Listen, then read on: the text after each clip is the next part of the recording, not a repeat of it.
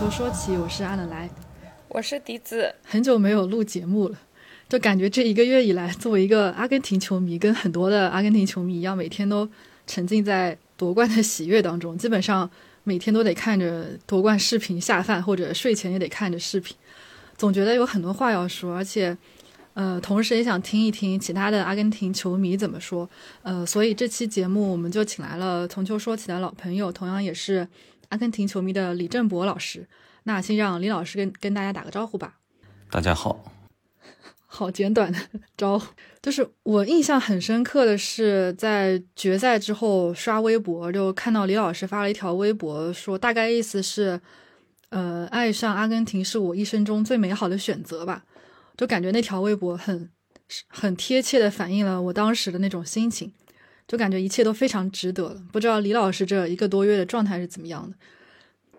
可以来简单讲一讲。我也是这一这一个多月一直都是，就是有机会，当然也是因为刷抖音什么的，或者你刷一些或者刷微博、刷这些社交媒体平台，就很容易会刷到这些嘛。然后，但是因为这一个多月我本身工作上比较忙嘛。所以说，确实也没有那么多时间去纯去感慨。当时本来想一开始想写点什么，回顾一下这段这么多年来的心路历程，但也一直没静下心来。然后，因为有点迷信嘛，这个东西，就世界杯期间一直保持一个静默的状态。静默状态主要是因为为个攒人品，中间有很很多次想，就是想说点什么，像比如说包括跟打荷兰那场比赛，就敢跟荷兰球迷甚至跟荷兰人怼一怼嘛。但是后来觉得没没没有意义，一定要忍住，忍住，忍住。那现在夺冠之后呢，我就要又有新的攒人品的使命了，等于是我争取半年之后夺冠，那整个的球迷生涯就圆满了。低调啊，一定一定要低调。对，就是感觉这一届就是虽然说赛前阿根廷是也是夺冠热门，包括有很多预测说阿根廷最终会夺冠，但是球迷好像大家大部分都还是比较低调的。就是，特别是输了第一场之后，大家都觉得夺冠根本就不可能，然后也都是非常的，呃，那种属于静默状态，不会主动的去说自己一定会是冠军什么的。而且这一届感觉就是各各方的玄学加在了一起，促成了这这一个冠军。从来没想过吧？这一届因为放在往年的话，基本上都会考虑夺冠的可能。这一届确实是，当然有。哎，球迷心态总是会不断的有那种，会给自己各种小的暗示啊、提示啊，或找一些规律啊，然后来给自己洗脑，就觉得就从一些玄学的角度来说，哎，有机会啊怎样的？但是尽量的还是不去多想。反正攒人品是很是很玄妙的。包括我从从零零几年开始，零六年开始应该是就是。这这能说吗？就是反正每每次到世界杯之前，我都会定期的买个，就是五千块钱、一万块钱差不多买个阿根廷夺冠，因为我知道夺冠之后肯定有各种请客啊，然后喝酒啊这些应酬啊这些，那与我知道之后肯定会有一个比较大的开销，那所以莫不是我提前相当于是买个保险，那我就买个夺冠。但是今年 今年一开始真是没买，无归啊！之前都 也不算吧，这无所谓吧。今年反正一开始没买，但是就是输给沙特之后，有段时间赔率上涨的比较高，相对来讲会有比较诱惑力，买了一点儿。但是比往年来讲，投入要少很多。经济下行就体现在这儿了。第一次听说买球是为了夺冠以后的，比如说请客吃饭的可能性，在提前做准备的，这是我第一次听说。这属于标准的爱国柱嘛？不是，这是爱国柱的一种。之前零五零六年的时候，那时候，当时湖人当年每次到常规赛到最后的时候都很挣扎，然后那个时候就是从来都是买对手赢球，因为你要么赢球，要么赢钱，总得有点安慰嘛。这届好像是我一分钱都没有买的，我之前都会买一些对家获胜，然后。就不管是赢球还是赢钱，都至少稍微可以心里有点安慰。但这一届一点都没有买，总感觉，总感觉我买了之后就会破坏那种平衡，所以我就什么都没有做。但最后结果还是好的。其实像你就像往事说的，他有些时候咱们做的这些事儿，其实有有多大影响？没多大影响，真的没多大影响。可能但但是 这种玄学上来讲，就是给自己一个心理安慰或心理暗示嘛。包括连我儿子都知道，我儿子那时候第一场对沙特，我俩一起看的，输了。然后我俩当时总结出一规律，就我俩一起看球就输嘛，后来就不敢看嘛。后来是对澳大利亚那场，因为相对可能弱一点，那时候那场得试一下吧。而且没说我俩自己看，不是当时有那个什么去大使馆那个有一活动嘛，然后去那边就等于是有其他人一起，然后哎赢了，然后就打破这规律了。后来我俩一起看球，都一定要找一个第三者一起。打荷兰那场就是，我们就找一个哥们一起到朋另外一个朋友家看，一共就三个人，那三个人就至少，哎，反正后来我儿子看球都知道嘛，就他总会，反正总会跟我说，就是尽量不要两个人一起看。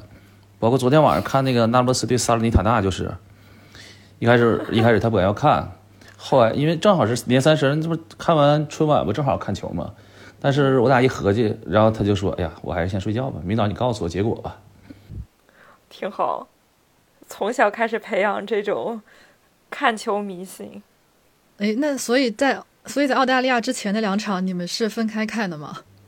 那两场之前和包括后面的半决赛和决赛是另外一个玄学。这当时我那段时间在上海出差，在上海在南京那边出差，然后南京上海来回跑。我有一个朋友在上海那边出差，我俩一起看球，只要我俩一起看球都赢。包括当时黑龙江冰城的比赛也是，只要我俩在现场也都赢，所以当时我就拽着他。当时是墨西哥、波兰，还有包括后来半决赛、决赛，我们都在一起，也都赢了。这朋友得处。对，得处，得处。哎，那我在那我在世界杯看的四场，阿根廷都赢了，而且就有其中两场就是赢的，呃，其中三场吧，除了打克罗地亚那场，另外三场都是要么最后绝杀，要么是点球。最后一刻才赢的那种。我之前在西班牙看球，但是对阿根廷是无效的。我之前在，我之前在西班牙看球，就是所有跟西班牙相关的西班牙国家队，包括西班牙一些俱乐部，我在现场支持谁或者支持什么结果，都是跑出最后的结果。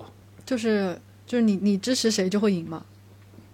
对，这样本是超过一百场的。嚯！你想，你想巴萨，我现场看了三十多场，巴萨几乎是全胜。就两场打平，一场是有一场国家德比，那是很后期了，然后还有一场是欧冠半决赛，主场对切尔西，那个主场零比零，基本上相当于是零点五比零嘛，毕竟主场没丢球嘛。然后当时零零六到零七，零七到零八赛季那那两个赛季，皇马当时应该是卡佩罗带那一年，皇马当时最后阶段不连着大逆转嘛，包括最后积分榜也逆转巴萨嘛。那段时间场场我都在追皇马，我我都是支持皇马，因为在现场一直。然后中间西班牙国家队也是，西班牙国家队三连冠的时候，当时从欧洲杯、世界杯再到欧洲杯，所有比赛我都在现场，只有那一年世界杯小组赛第一场我没在，还有中间平的比赛我可能我错过了。然后一四年的时候。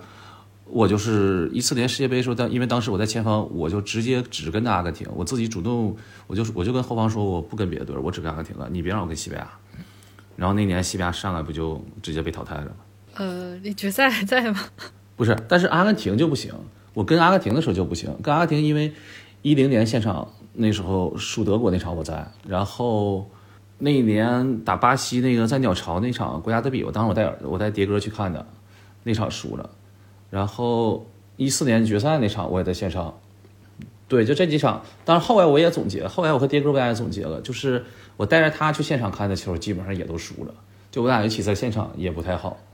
包括那年那个一一几年来的，就那年那不勒斯对拉齐奥收官收官战争争欧冠名额那次，二比四吧还是几比几输的？那那次也是我带着他去看的嘛。当时说笛子在啊。我们看的好像不是那一场吧？那我们看的好像是赛季中的什么比赛？我我已经不记得了，我只记得我们俩是看过一场比赛。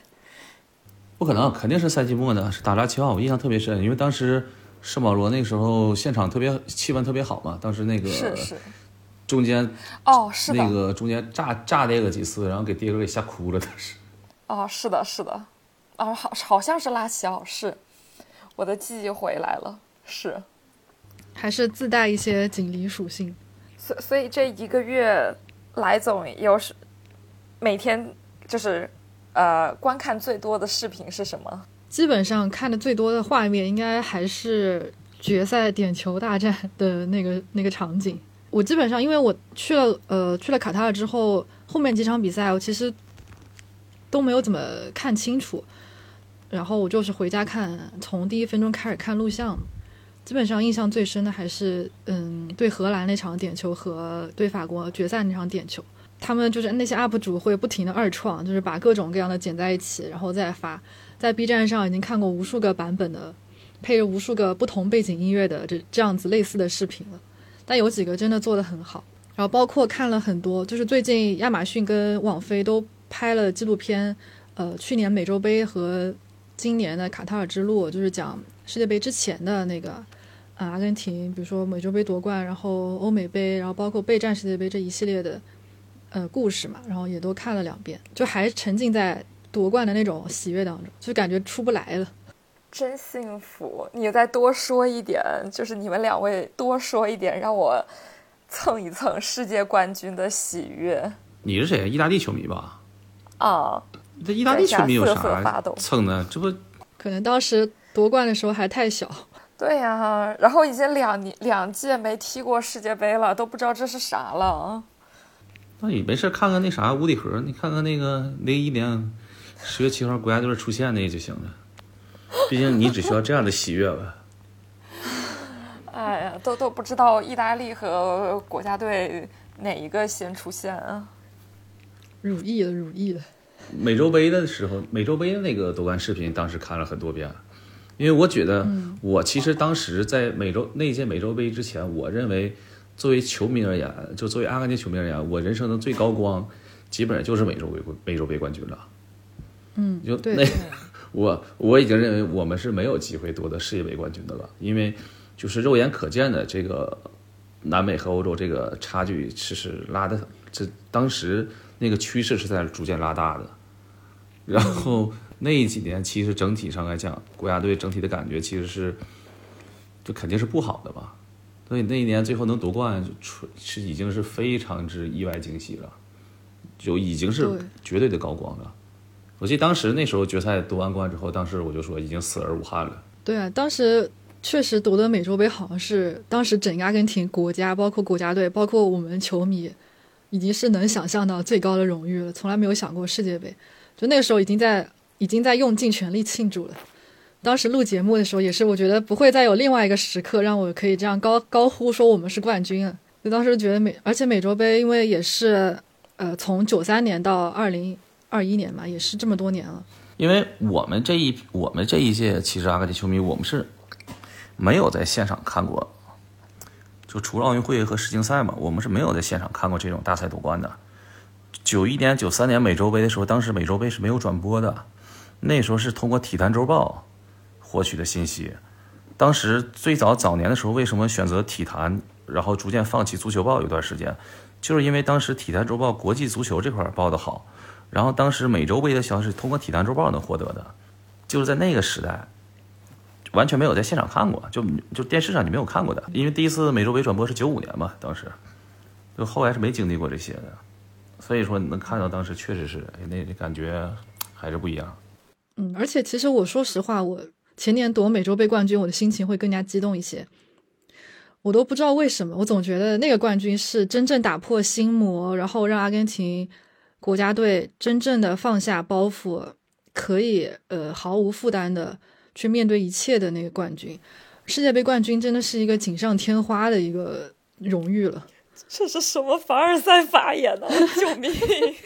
那最难的还是那个欧美杯，欧美杯主要对手比较强。我求求你了，世界杯冠军！他他咋连着攒人品嘛？确实，美洲杯当时因为嗯毕竟打巴西这这么多年，新模式一直有嘛。就是最后美洲杯决赛的时候那几年，尤其包括应该是零七年吧，还是零五年的时候，当时就是一个强阵打的八七二队嘛，就让人家一顿胖揍嘛。巴布迪斯塔那好像是零七年吧，应该是有点记不清了。然后所以决赛当时是。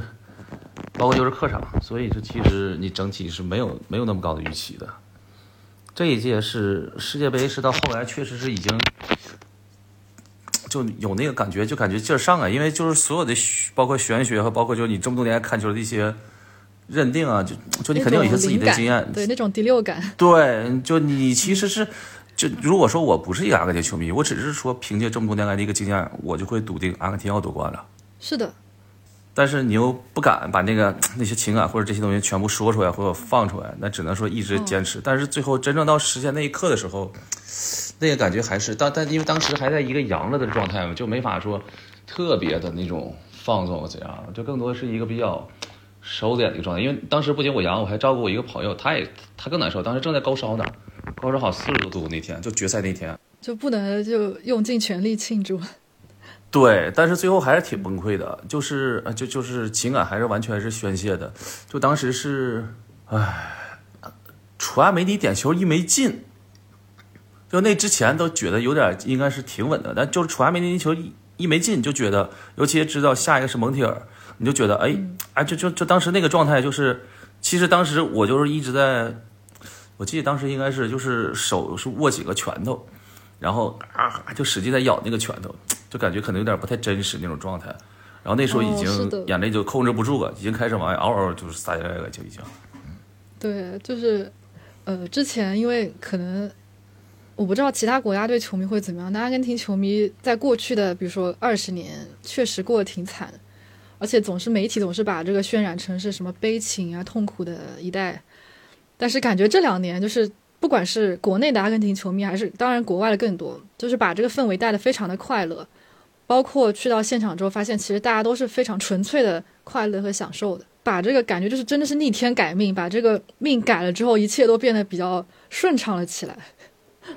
所以这一届我到后面也是就是预感也非常好，但是又不能。不敢把这个大声的说出来，就默默藏在心里。包括其实决赛的时候，虽然我很紧张，但是我总觉得我们会赢。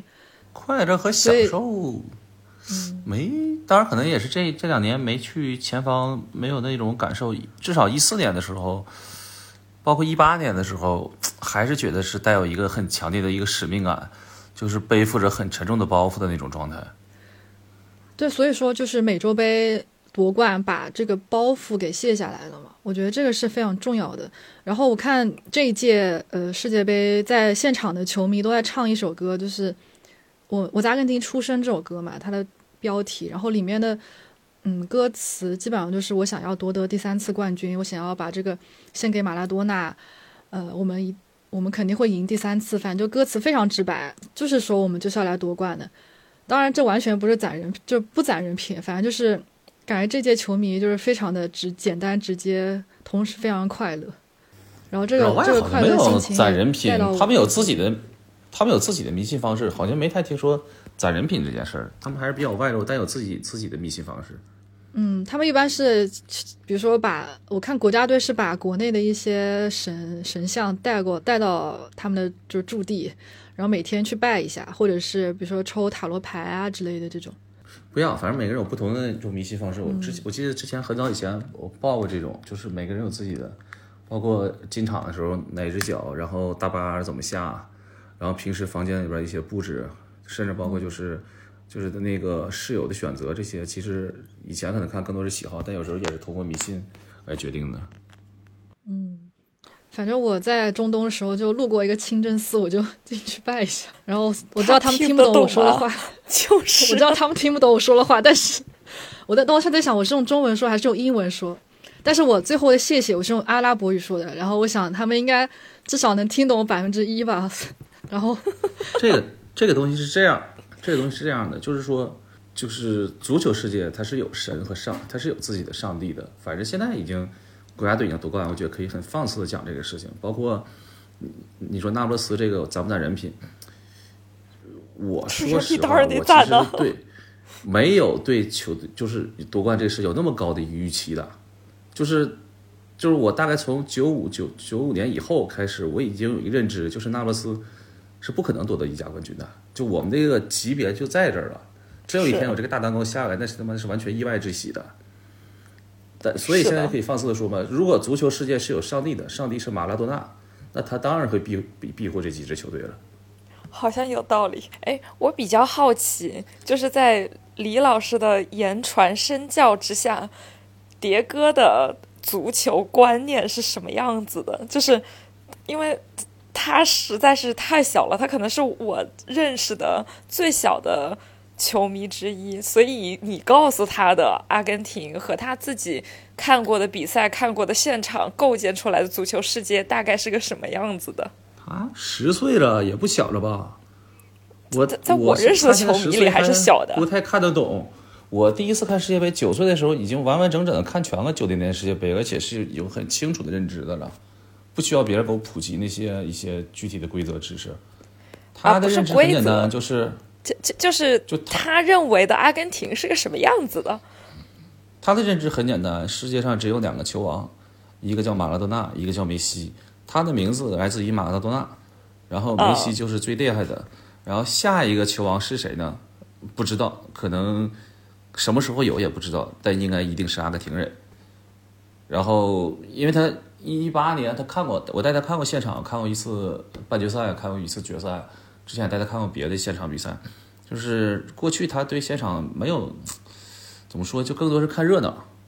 然后这一次可能是因为当时带他去大使馆那次看球，就是人多就那种感觉，包括就挺兴奋的，一直在支持一支球队那种状态，所以他现在就很期待那种看现场的感觉，而且平时经常会问我，哎，就是阿根廷什么时候有比赛？那么有阿根廷比赛的时候看看那不勒斯也行吧。然后下一届世界杯本来我们说要一起去看嘛，他就说那就我们就聊到底是买什么票，买阿根廷的票还是买决赛半决赛的？嗯，当时说就买决赛，那买决赛我就问他，因为我说可能大概率阿根廷是进不了决赛的了，因为下届世界杯的时候，然后他说那也可以看，但是除非是，比如除非是那有两个特别无聊的队碰上的话，就那就没什么意思。我说哪两个队是无聊的呀？那比如巴西和英格兰碰到一起，那就很无聊的嘛。这就是他对足球的一个认知。一个真正的阿根廷球迷，他什么都不说，已经做到了精髓。就是一个太好平时笑就是平时一些灌输嘛，主要是引导，没有说强制他怎样，因为他最早他第一个人生第一个可能说足球上的偶像是洛迪，就一八年世界杯，因为当时他对足球的认知，他就想他喜欢当守门员，因为守门员可以不用脚碰球，可以用手碰球，所以他就喜欢想当门将。然后那时候法国一直在赢嘛，他就觉得哦这个门将挺不错的，我喜欢他。他问问我一些关于洛迪的事儿，我就给他讲了讲。然后今今年他的认知就是一个队里边最最厉害的球员应该是十号，那十号以前是马拉多纳，现在是梅西。然后他就会问，哎，比如看比赛的时候，就会问这两个队，哎，这个队的十号是谁呀？那这个队十号是谁呀？会问这些。然后还有一个认知是什么呢？就是，当然也是我们之前看比赛，看那个荷兰那场，跟我一哥们一起，我们当时开玩笑嘛，因为就是比如佐助一到阿库尼亚的时候，就是就就最后最后一最最后一攻就没了嘛。当然就是开玩笑说啊，并不代表我们否定了他对球队的贡献，就说这个是我们的进攻终结者。然后后来说老塔罗也是进攻终结者，然后那天，然后他他看比赛后，包括玩那个实况玩非法的时候，就就会问，哎呀，这谁谁谁是终结者？哦，这谁谁谁是十号？会有这些关注。然后那天看那不勒斯对国际米兰，就也是加深我俩玄学的一场比赛嘛，就是我俩一起看的嘛，然后输了嘛，然后他就他就问，哎，这不是终结者吗？哦，对，还有他认为马丁内斯是最厉害的门将，一提到门将多厉害就马丁内斯。已经抛弃洛里了是吗？对，已经完全不知道洛里是谁了。我这样刚刚听李老师这样讲，突然觉得就是生个小孩有一个很大的乐趣，就是在看球的时候可以把自己看球的一些经验和自己的一些偏好传授给他，去去引导他成为一个球迷。我觉得这还挺好玩的。那你也没想过他要跟你对着干怎么办没想 到，我觉得大概率不会。啊？但这都说不准的。是的，因为我没有之前有一强制他朋友欢就是这样，就他是巴西球迷的原因，就是因为他妈是阿根廷球迷，就是家里出了一个逆子。对，小孩有这种叛逆。我告诉你，蝶哥能喜欢阿根廷，也是因为其实最重要一点，是因为他们同学之间就是来聊这些，因为他们小孩他可能没有什么认知，他们可能就知道，哎，世界杯要来了。世界杯那有几个最厉害球员是谁？他们就会说哦，梅西，哦，C 罗。那谁更厉害？就会问我，因为他知道我是专业的嘛，我就告诉他啊，梅西是最厉害的。然后他们呢，正好赶上什么呢？他们，因为是双语学校，他们那个他们的老师是个阿根廷球迷，铁杆阿迷，然后经常会给他们讲，包括他们老师挺有意思，世界杯之前还让他们每个人选择一个支持的国家队，选择一个国旗。然后第一个认识一些国旗嘛，然后他就去选嘛，他就选了阿根廷。然后老师一开始不让，说这是我的球队，你不能偷我的球队。然后第一个说不行，我就喜欢阿根廷，你还是给我吧。然后老师给他，然后老师后来带着他们会讨论这些。其实这些人，包括梅西的影响力是发挥很重要的作用的。如果可能只是一个普通的球队，没有说什么这种能有这种影响力的人来给他去在这其他方面去施加影响的话，我估计他可能也会叛逆的，会喜欢别的队。各方面的因素促成了这一切。感觉这样听感觉非常美好。嗯，对，是挺美好的。哎，不过我蛮想知道，就是呃，李老师因为看球也挺多年了吧？这这一支夺冠的阿根廷是你最喜欢的一支阿根廷吗？呃，我最喜欢的是一四年的，但是这支肯定也很喜欢，因为一四年的时候几乎和他们生活在一起嘛。因为当时我在前方做记者的时候，我不说着我是就不因为国内有很多那种记者嘛，就大赛的时候他们出去就是旅行团抱团。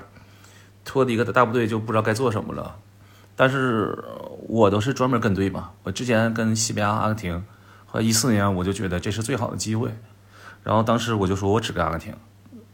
所以包括当时，因为每天训练我都会看，每天训练当时阿根廷那时候训练是不让看的，因为和那个国内媒体关系很差嘛。然后阿根廷媒体怎么看？就是当时他那训练基地那个隔着一条高速。当你得绕过高速，很难冒着点风险啊！就过那高速公路之后，路对面有个小山头，爬上那个山，搁那往下看。当时阿根廷记者那个民族奥莱什么的，我们都在一起看。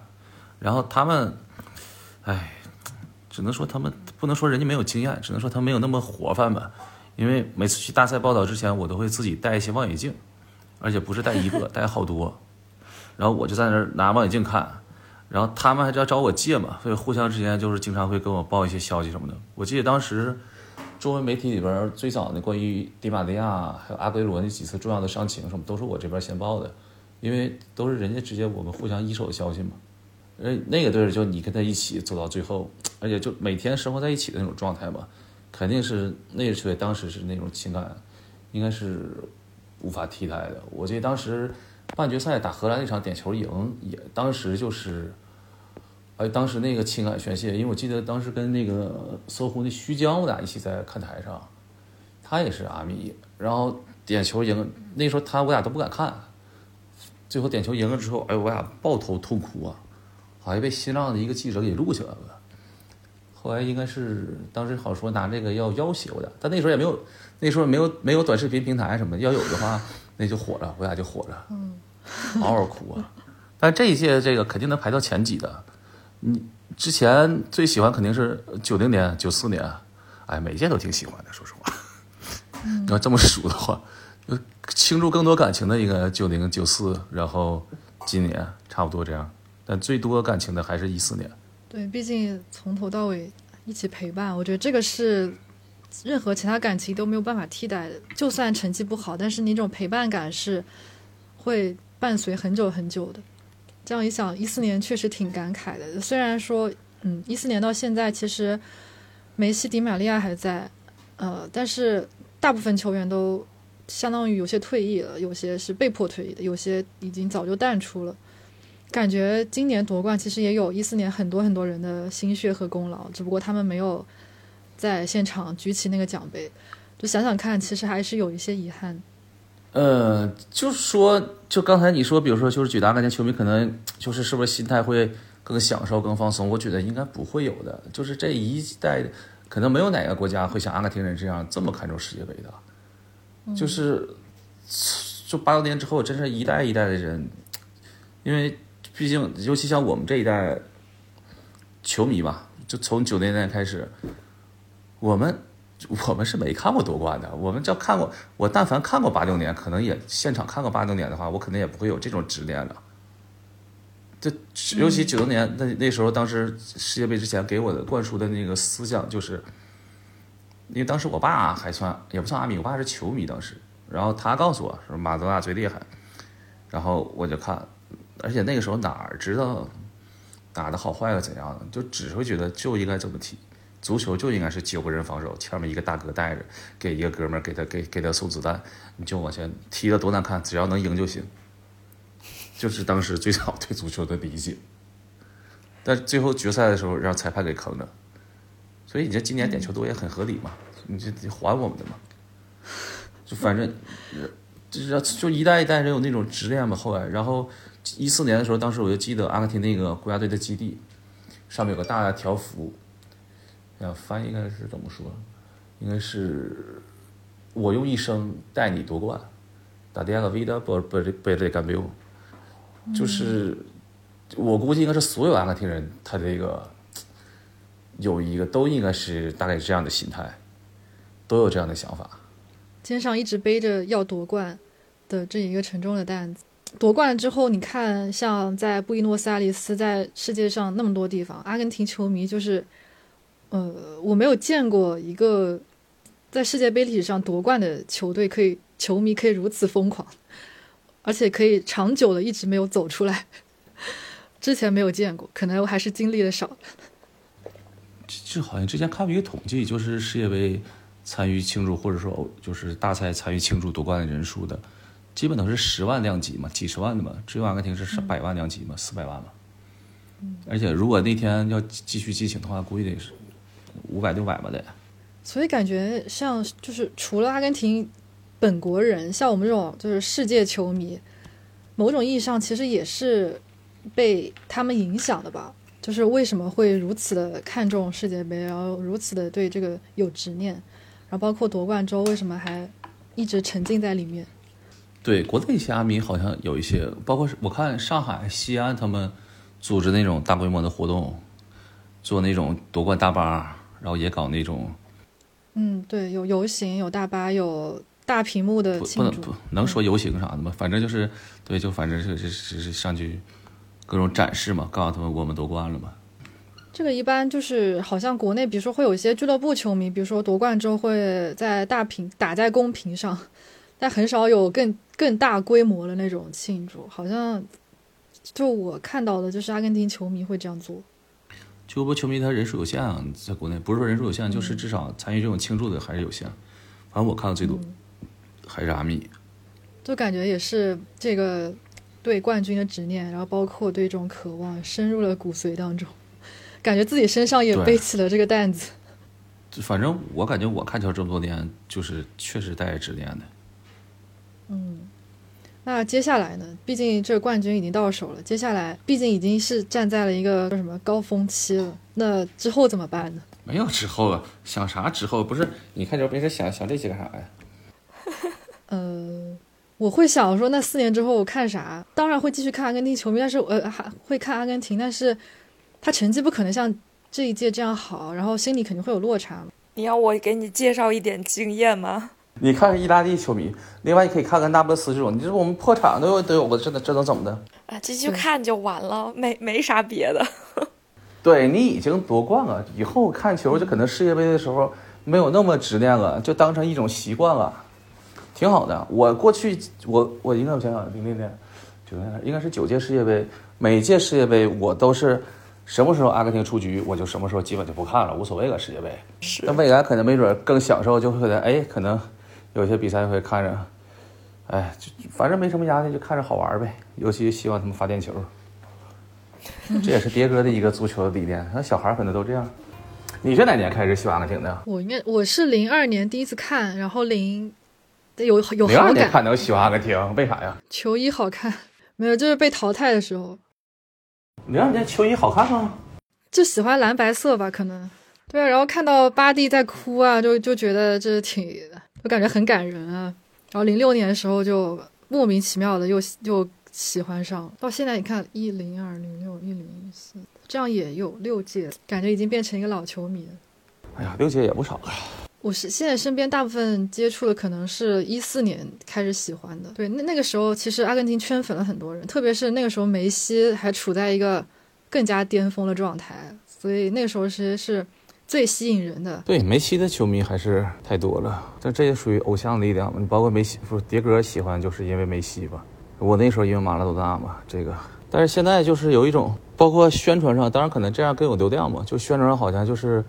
更很多就更渲染，好像哎梅西特别需要一个冠军或怎样的，其实并不是。他梅西他对冠军的需求更多来自于他是阿根廷人这个属性。梅西本自身也是想为阿根廷赢得这个冠军，然后阿根廷人也想为梅西赢得这个冠军，双向奔赴，巨大的信念感造就了这对这一个这这一届是我看过应该是大赛里边最团结的一个队伍。回想一下，看球以来好像没有看过报道，或者说看过哪一个新闻说，一个球队里面所有球员，或者说大部分球员吧，都是为了一个人说想要为他夺得冠军，我愿意为他去献出生命之类的，就真的很少看到这样子的报道，而这就发生在这届阿根廷身上。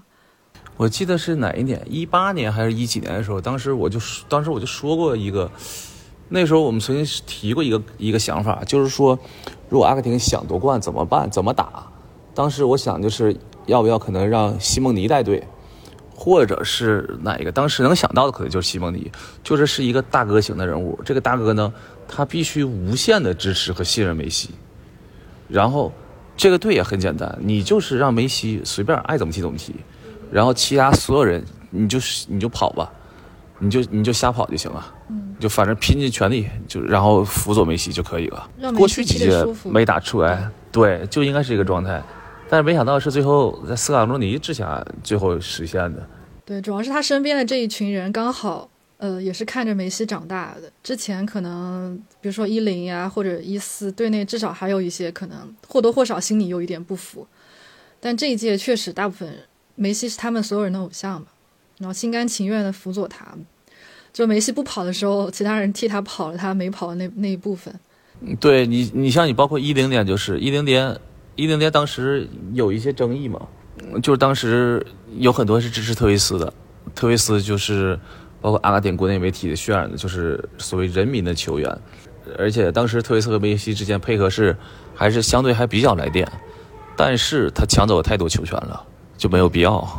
你那时候梅西还巅峰的时候，对我当时是不喜欢特维斯，包括我其实对梅西的感情也是，就是我支持你和喜欢你，我就是你在国家队的时候，你现在我认为梅西好，是因为你在国家队里边，你就应该把球权给你，你爱怎么踢怎么踢，你把你的最大能量发挥出来，那就是对国家队最好的时候。当时我不喜欢特维斯，就是因为我认为特维斯他抢了太多球权，你特维斯。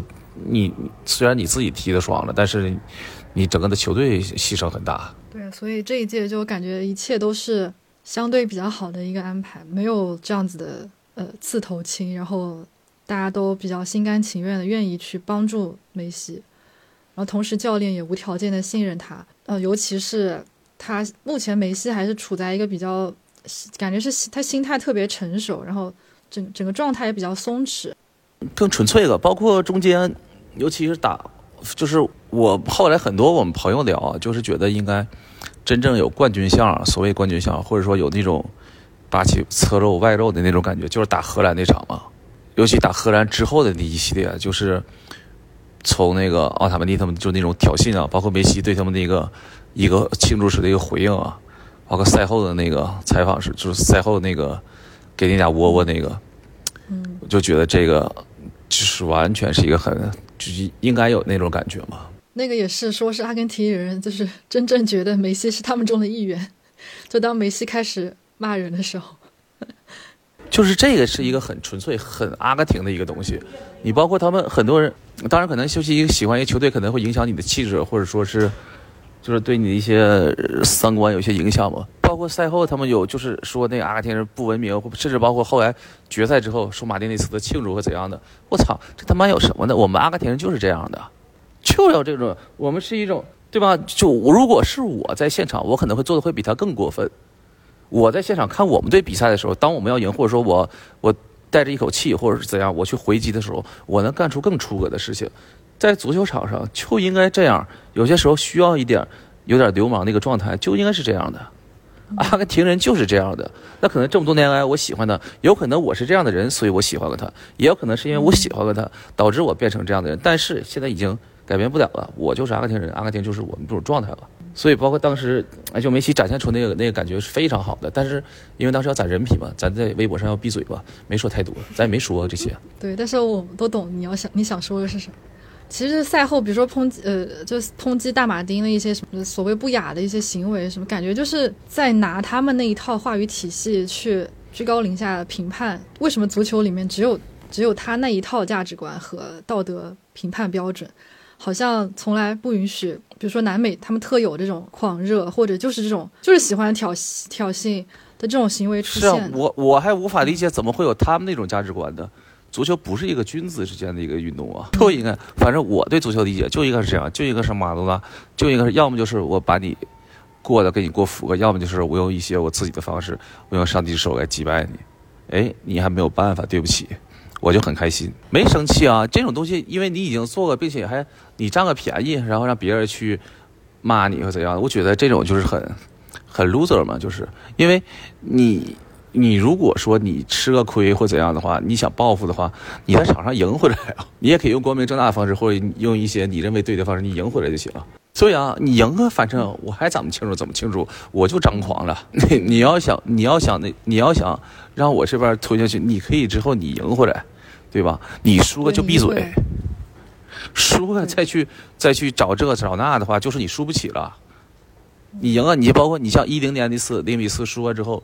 那穆勒赛后各种装逼的言论，那人家说就说了，没办法，我们就是输了，只能说你以后想办法再赢回来就得了嘛，对吧？对，所以说就是看到一四年决赛那个很心碎痛苦的那一刻，就是最好的一个解决办法，就是再赢一次决赛，然后把这一刻超越过去，没有别的其他的能够治愈他的办法。反正我看他们庆祝的时候是，哎呀，各种出格，就他越出格越嗨。反正老子赢了，怎么都开心。足球就是有那么多包罗万象的各种各样的性格、情绪和文化，为什么不能允许他们共同存在呢？反正我觉得，按照他们那种道德体系去评判的话，他们有点太累了。不然，就足球会变得很无聊，就所有都是呃谦谦君子，然后一板一眼，连庆祝都按照他们的那个模板去庆祝。对，咱们应该看围棋去。这这个不就是 UEFA 和 FIFA 希望足球变成的样子吗？所以足球才变得越来越中产，越来越贵，然后越来越标准流水化。这是他们想让足球变成的样子吗？他他们其实不，我觉得，我想问两位阿根廷人一个问题，就是我一直没有很理解，就是每一届世界杯都有阿根廷人砸锅卖铁。卖车卖房，嗯，那这么多届世界杯过去了，阿阿根廷人他们就是，比如说九九届世界杯之前卖的车房，他们赎回来了吗？之前我看过一个报道，就是他们真的是，比如说贷款，或者是租房，或者是比如说把房卖了，呃，砸锅卖铁去现场，对媒体说当然是。呃，这个将是我人生当中最美好的回忆，这是呃用钱买不到的嘛，所以他们回去之后可能要面临巨额的一些什么贷款什么，但是他们可能就为了这一刻，所以就承担吧。所以每一次砸锅卖铁的是不同的阿根廷人，就是上一届砸锅卖铁的阿根廷人。还在还贷款，然后这都砸了，还还考虑啥呀？而且 而且相对而言，阿根廷应该至少至至少前几年来讲，当时处在一个经济状况，你不砸锅卖铁，再留着货币贬值干啥呀？去享受一下，爽一把。基数球迷基数在那呢，总会有一个两个相对疯狂一点的。嗯，而且其实阿根廷足协他会有一批票的，就是他可能会，比如说六百张票给一场比赛，他会。选可能六百个球迷出来，然后让他们去现场看球。当然，这中间比如说路费可能是球迷自己承担，但是像门票之类的，某些阿根廷球迷是不用自己出的，所以其实相对来说还好一些。但他们比如说这一趟的旅程总的花费其实已经很高了。是呀，就是可能他们得工作好几年这样。其实还好吧，你看一次球，相对来下个也没，你说数大还是小？正常来讲，纯从一次旅游来讲，肯定对。再一个，看你的收入那是收入标准，然后再一个就是，你说就算他砸锅卖铁了，他看一次世界杯，咱就说难听点吧，看一次世界杯可能咱往多了说，三四十万，人民币啊，先按人民币标准说，他砸他把家砸了砸锅卖铁，房子全卖了，最后只换回三四十万人民币，哎，那其实很，就即使不砸锅卖铁，他不也从零开始吗？说的也对，主要是去现场看世界杯，对于阿根廷人来说实在太重要了，这种重要程度可能是很多人没有办法想象的，所以他们愿意这么做。然后至于这么做需要付出的代价也是很高的，但是他们愿意去承担吧。我印象最深就是一四年，一四年当时决赛之后，确实是当时就往外走，因为夺冠期间肯定没看嘛，往外走，然后就是路上，因为那一年基本上是巴西完全被阿根廷占领了嘛，就全是阿根廷人。然后你看嗷嗷就是很就大家那个就很沮丧的那种，整个那种情绪就是都是特别哀伤那种状态吧。然后我就一路往外走，一路见着，因为很容易分辨他们是不是阿根廷人。你一路见着他们，每个人都会跟他们说一句安慰的话，说一句安慰的话。然后就当时就那种状态，然后最后找一个角落自己又啊个人嗷嗷哭。后来因为国内几个朋友去嘛，一起看，后来跟他们一起晚上也没没少喝。好像喝一斤多白的吧，应该是。但反正整个当时那个当时那个状态，就会感到，就整个巴西当时就是整个完全一片死寂那种状态。我觉得这个就是跟这，因为阿根廷你要说目前经济这个情况，他们生命当中最拿得出手的就是足球了，然后又在巴西输了这样一场决赛，肯定是无比的痛苦。能够这次能够夺冠，肯定也是相当于。那样子痛苦的时刻的反面，再乘以数以万倍的那种狂喜和激动，这是生活中可能没有别的，没有别的什么乐子了，没有什么别的值得骄傲的事儿真的没有了。我觉得他们除了吃牛肉，然后喝马黛茶，跳跳舞，就是看球了吧？就真的真的只有足球了。足球是心理心理最重要的一个慰藉。所以，难就是阿根廷人不可能像欧洲人这样，就是可能输了之后就是骂两句然后回家了。他们那种痛苦和那种悲伤是会永远留在心里的。嗯，你这么说的话，那九零年当时那场失利，真丢了，反正我是丢了三十多年了。这属于童年阴影了。对，确实童年阴影。就这么多年，我我一直记着那场，就这么多年，我一直记着当时主裁判。科德萨尔，就是虽然那场球确实是完完全全的一边倒吧，但是他的 他的他整个比赛的执法肯定是有问题的。足球应该是很多人标记自己人生阶段的一些呃锚点，就是很多比如说人生当中重要的时刻是可以通过这些比赛来记录的，是包括那种。包括有些比赛就是非常，就是一想到那场就知道当时当时当下那种心情。如果回忆起来，那种心情和那种情绪是最珍贵的。然后也只有在比如说看球的时候，才会被无限的放大，同时可以被深深的记住。就生活当中很少会有这样子的事物可以让人们有这样子的感受。哦，我我就想问来总，因为你和你男朋友是在。都在决赛现场，但是你们两个没有坐在一起。那你们赛后，肯定你们也讨论了一个月了嘛？所以你们对这场比赛的记忆会有不一样的地方吗？在场的可能八万多人，每个人对于当时的那个都是不一样的吧。而且他的位置其实比我好，他可以看到梅西举起大力神杯正面并且比较近的那个瞬间。然后我是从侧面看的，所以那个感受肯定也是不一样的。包括你周围坐的人，那他为啥不把这个位置给你啊？对呀，我就想问，凭什么他的位置比你好？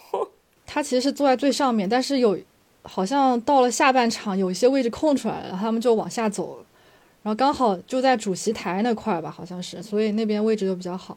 这个都是阴差阳错。然后，比如不周围的，嗯，周围的球迷的反应也会影响你当时看比赛的心情和你回忆起这场比赛的那种感受嘛。我觉得都是细微的差别，也会造成很多很多不一样的感觉。他是阿根廷球迷吗？他是，他算是梅西球迷，但比较年纪比较小，所以他没经历过什么。而且他是他第一次现场看球吧，就看决赛，而且是夺冠，这真的是高光了已经。出道即巅峰。好的，他的人生没有什么意义了。对他其实这样也没啥意思，就是看球可能就没啥，带着执念看可能还有点意思，没执念就可能不好玩的。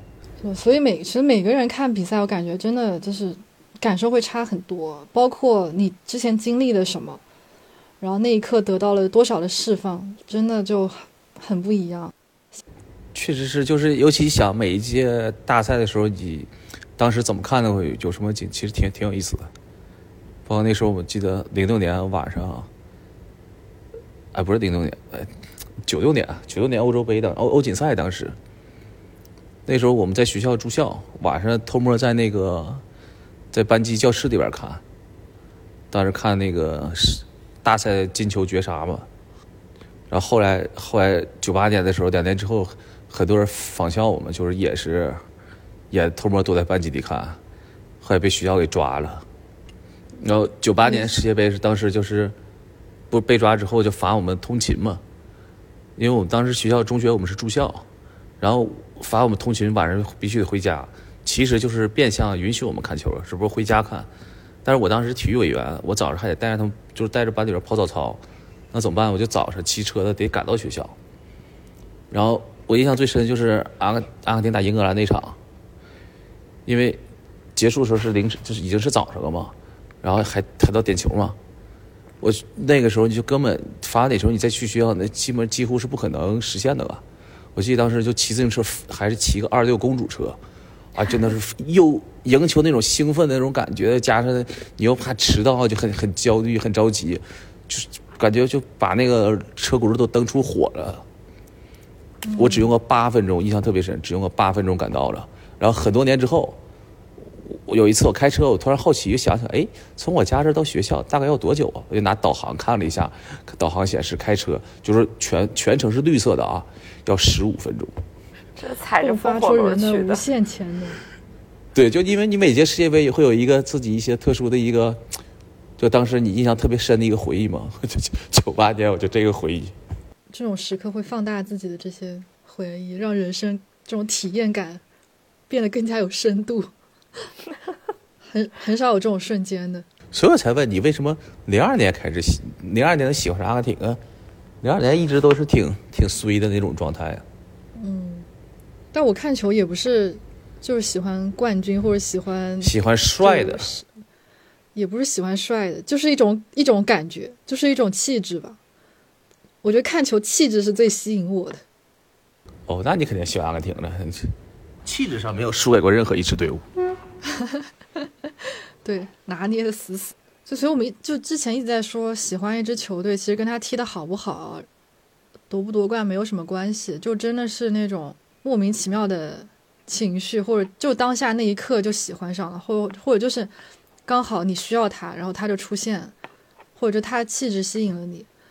很多时候是相互的那种感觉，就反正互相影响嘛，可能你会变成了他那种性格，或者说是他那边对你有影响，导致你啊这个哎也挺悬的。但是也有很多就是纯是他一直在变化嘛，就比如今这届世界杯喜欢这个队，明年喜欢另外一个队嘛。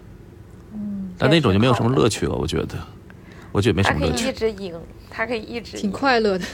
我 看之前好看，说一届世界杯只支十个队。刚刚李老师说，就比如说九零年，包括一四年决赛输球那种，可以一直到现在都那种心情，都一直到现在都没有办法忘记。我我现在很释然了，我现在想起来更多是觉得这是一段故事的小插曲了。对，就是当时是肯定很很难受，但是。因为这次夺冠，所以感觉很多事情都可以跟跟过去和解。对，你说这个和解，我记得当时好像是谁，好像在微博上写，好像什么，就是意思说跟足球世界和解了。我当时就也有这种感觉，跟格策和解。对，就是跟所有这些，就是你怎么往大了说，有点像啊，就会往狭一点说，就好像你跟他们有仇恨的嘛。九六年我肯定是跟，肯定是跟他们科德萨尔和解了嘛，无所谓了。点球就点球呗，能咋的？两张红牌就两张红牌的。九四年和阿维兰热和解了，那九四年我有点不太和解，因为九四年如果当时没对马拉多纳禁赛，就没当时找出一个马虎脚那个破事儿的话，那一届阿根廷整体踢的感觉和当时的状态非常好。那一届应该是一个，至少整体展现出来应该是一个特别强大一个，至少看起来很有意思。嗯，那个有点现在和解不了。九八年博格汉普凡德萨和解了，零二年欧文、贝克汉姆、斯文森和解了，零六年。莱万小纸条和解了，一零年谁啊？穆勒、克洛泽和解了，哎，和解了，都和解了。一个花名单，一个名字，一个一个个勾掉。对，这都是这都是没事的时候，枕头底下有一堆小人儿，没事有空就扎一扎针的那种。然后现在全给拿出来，一把火烧了，说以后不用你们了。哈哈哈。就这种情绪，我感觉在其他其他的事物上面也不会再有了。只有足球可以带给我。嗯，谁没事想那么瞎一天天？睡觉之前需要用二十分钟扎小人儿。对，就是尤其现在他经常，尤其现在你短视频时代，你经常会有人不断的他给你刷出这些，你包括之前不断的有人放一次连就是。哎，就是放放决赛里边一些视频，剪一些，不断的会放冲击力。你每次看就，想想，至少在之前来看看，每次看都是还是很完全的痛苦在回忆的嘛。现在不一样了，现在都是插曲了。反正我是一直不敢看一四年决赛，但是后来这次赢了之后，我就说，我虽然说现在看回去那一那一幕还是会感到很难过，但是已经伤害不了我，所以感觉一切都会过去。虽然这么说很鸡汤，但是感觉就是一直要怀抱希望，总有一天这些都会过去。对，尤其因为我的感觉就是，尤其现在回过头来想，你包括这届世界杯，我跟爹哥就跟跟我儿子去聊这些事情，我就觉得他可能在某种程度上来讲比我幸福很多，但有某种程度来讲，可能又未必能有像当时我这种经历。因为九零年输了之后，我是带肯定是一直带着执念的嘛，但是他不一样了。他就说能看懂世界杯之后，第一次看自己喜欢的队，自己喜欢的球员如愿了，夺冠了，他肯定不会有这种执念的。而且我儿子本身就是一个那种性格上就是没那么执拗的一个孩子，我觉得这样反而也是个好事儿。嗯，对，国家队，因为他带着一些哎这种民族属性进去，确实是不一样。尤其还有再加上有一多年的执念。我一开始世界杯看球的时候。就这一届一开始看的时候还觉得，当然还没看阿根廷的时候啊，就觉得好像，哎，现在看球感觉没有不像以前那么投入那么有意思，因为主要是你还看俱乐部，就看自己，就国内我们自己的球队，你看着自己的球那种感觉完全是不一样的。你在现场看自己的球队那种状态，那那种兴奋度和投入那种状态是完全不一样的。但是你当你看阿根廷的时候，我又发现哦，原来这看球的激情又找回来了，确实还是有那种感觉的。而且甚至很多时候，或者是很多状态下是胜过那种俱乐部的队伍的。你俱乐部可能投入很多，更多是当然可能在更多时间之后可能就不一样了。但现在可能俱乐部上更多投入的是精力啊、金钱啊这些。但是国家队这个毕竟投入了这么多的感情和时间。这一次让我投入了很多钱，嗯，就是非一切都非常圆满，只能说，就甚至我都觉得我应该再多花点钱，买决赛最就是最最前排的票。重点还是跟谁在一起看吧，我觉得，就位置不位置其实没那么重要，我觉得。看点球的时候，我我会一般刷手机一边看，也是玄学嘛。哎，点球没关系，阿圭罗都不看，你们也可以不用看的。没有，确实，点球这那种时候，确实是我在现场的话，真的是不敢看。我今年中间看球的时候有一段，但跟那个关系没那么大，但确实是都吃速效了。墨西哥那 场真的是。真是吃速效了，当时不是那段时间可能状态，因为整整个比较劳比比较忙碌，然后晚上又又休息又少嘛，而且确实那场比赛踢的。哎，但是我是在现场看，会没有在电视机前看那么紧张，因为我如果感到有一丝紧张，我就会可能会分散一下注意力，看一看球迷或者看一看场上其他东西。但那个电视机就是导播想让你最紧张就让你最紧张，他把镜头永远都是会引导你。去紧张的，但我在现场不应该呀，都还好一点。那可能是跟你是跟你看的区域有关吗，因为反正我我个人来讲，我是在现场会特别特别投入，他未必是紧张会特别投入。但是反正我是肯定是看电视更紧张的，我都无法想象我这几场要是在在电视机前看我会怎么样，我肯定会就是又吐，然后又又流汗之类的。我一四年世界杯当时决赛的时候看的也特别投入，特别紧张，当时因为过于紧张激动了，让旁边的一个玻利维亚的记者还投诉了，因为在记者席嘛。当时是有点、有点、有点业余了，然后那哥们投诉，但是他投诉我的理由却很傻逼，因为他和那边的那个新闻官，呃，应该是一个媒体负责人，具体谁我忘了，他和他说就说这个人，他们对他们是中国，他他他一个说我是亚洲的，应该是，然后说他们又决赛里边又没有他们国家队，他这么兴奋啊，这不是来看球的吗？然后我就然后我就跟他说，哎，没有我们有你们呀，你们不也没有吗？另外一个凭什么说我没有啊？这里这两支队伍的有一支队伍阿根廷，我从世界杯一开始就在跟他，他们每天的训练我都在看。那个时候你在哪儿呢？我说这就是我的主队啊。那你的阿根廷好兄弟们 也也也也来开始说，嗯，这个就是我们的好兄弟吗？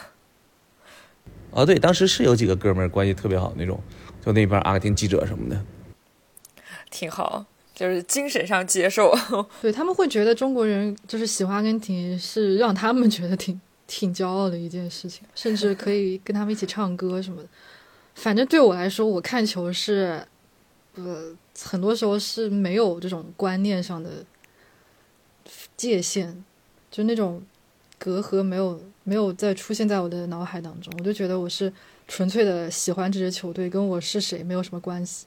对，我也是觉得有时候不需要一个，就中国人可以喜欢阿根廷，不需要，而且可以很投入、很疯狂的喜欢，就是反正也是选择一个另外一个世界里边一个精神图腾嘛。它和你的国籍什么其实没有什么直接的关系，无所谓。是的，这个时候我就是只是一个普通的球迷而已，我想喜欢谁就可以喜欢谁。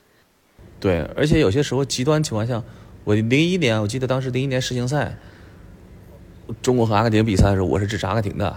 好难得有这种需要选择的时候，真不容易。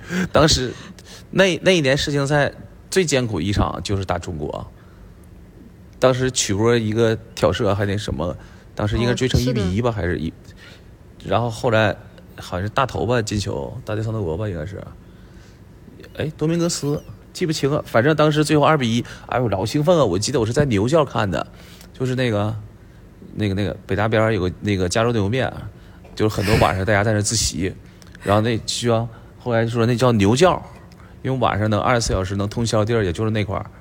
然后我在那儿看的嘛，那好多就是这肯定都支持中国，就我一个搁那儿。阿阿阿根廷当时二比一之后，我说跪地下庆祝。他还有人在 B 站问说今天看球看到一个看到一疯子，居然支持阿根廷怎么怎么地的，然后好像是足协版吧还是？因为当时我就比较有名嘛，还在足球版，他们还说啊，这个是那个北大那个足协那个会长怎么地，就是很多人无法理解的一个时刻。对，就这种很多人认为很傻逼的行为，这事儿发生在我身上，我操！但我小时候看国家队、看中国队比赛的时候，都是全程要唱国歌，就是一开始唱奏那个升国旗的时候啊，奏国歌的时候一定要唱国歌的，甚至要跪着看的，祈祷。行，封建迷信都给拉满。这不是封建迷信，这是爱国，好不好？这是爱国的一种仪式感。是仪式感，仪式感。对。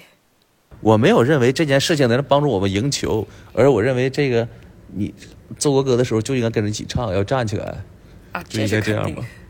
是。对呀，你包括阿根廷比赛时候也是，但是好像很多人看我像看傻逼似的，我就是，就。一到做国歌的时候，必须得站起来嘛，肯定是这样的。这就是跟每个人的性格也融入到了你看球的习惯当中，真的很不一样。是，而且可以放大出，就放大你的性格，可以看出一个你在就是某些极端情况下你是一个怎样的人，挺好玩的。这都这都怪马拉多纳呀，这没办法呀。深受其荼毒。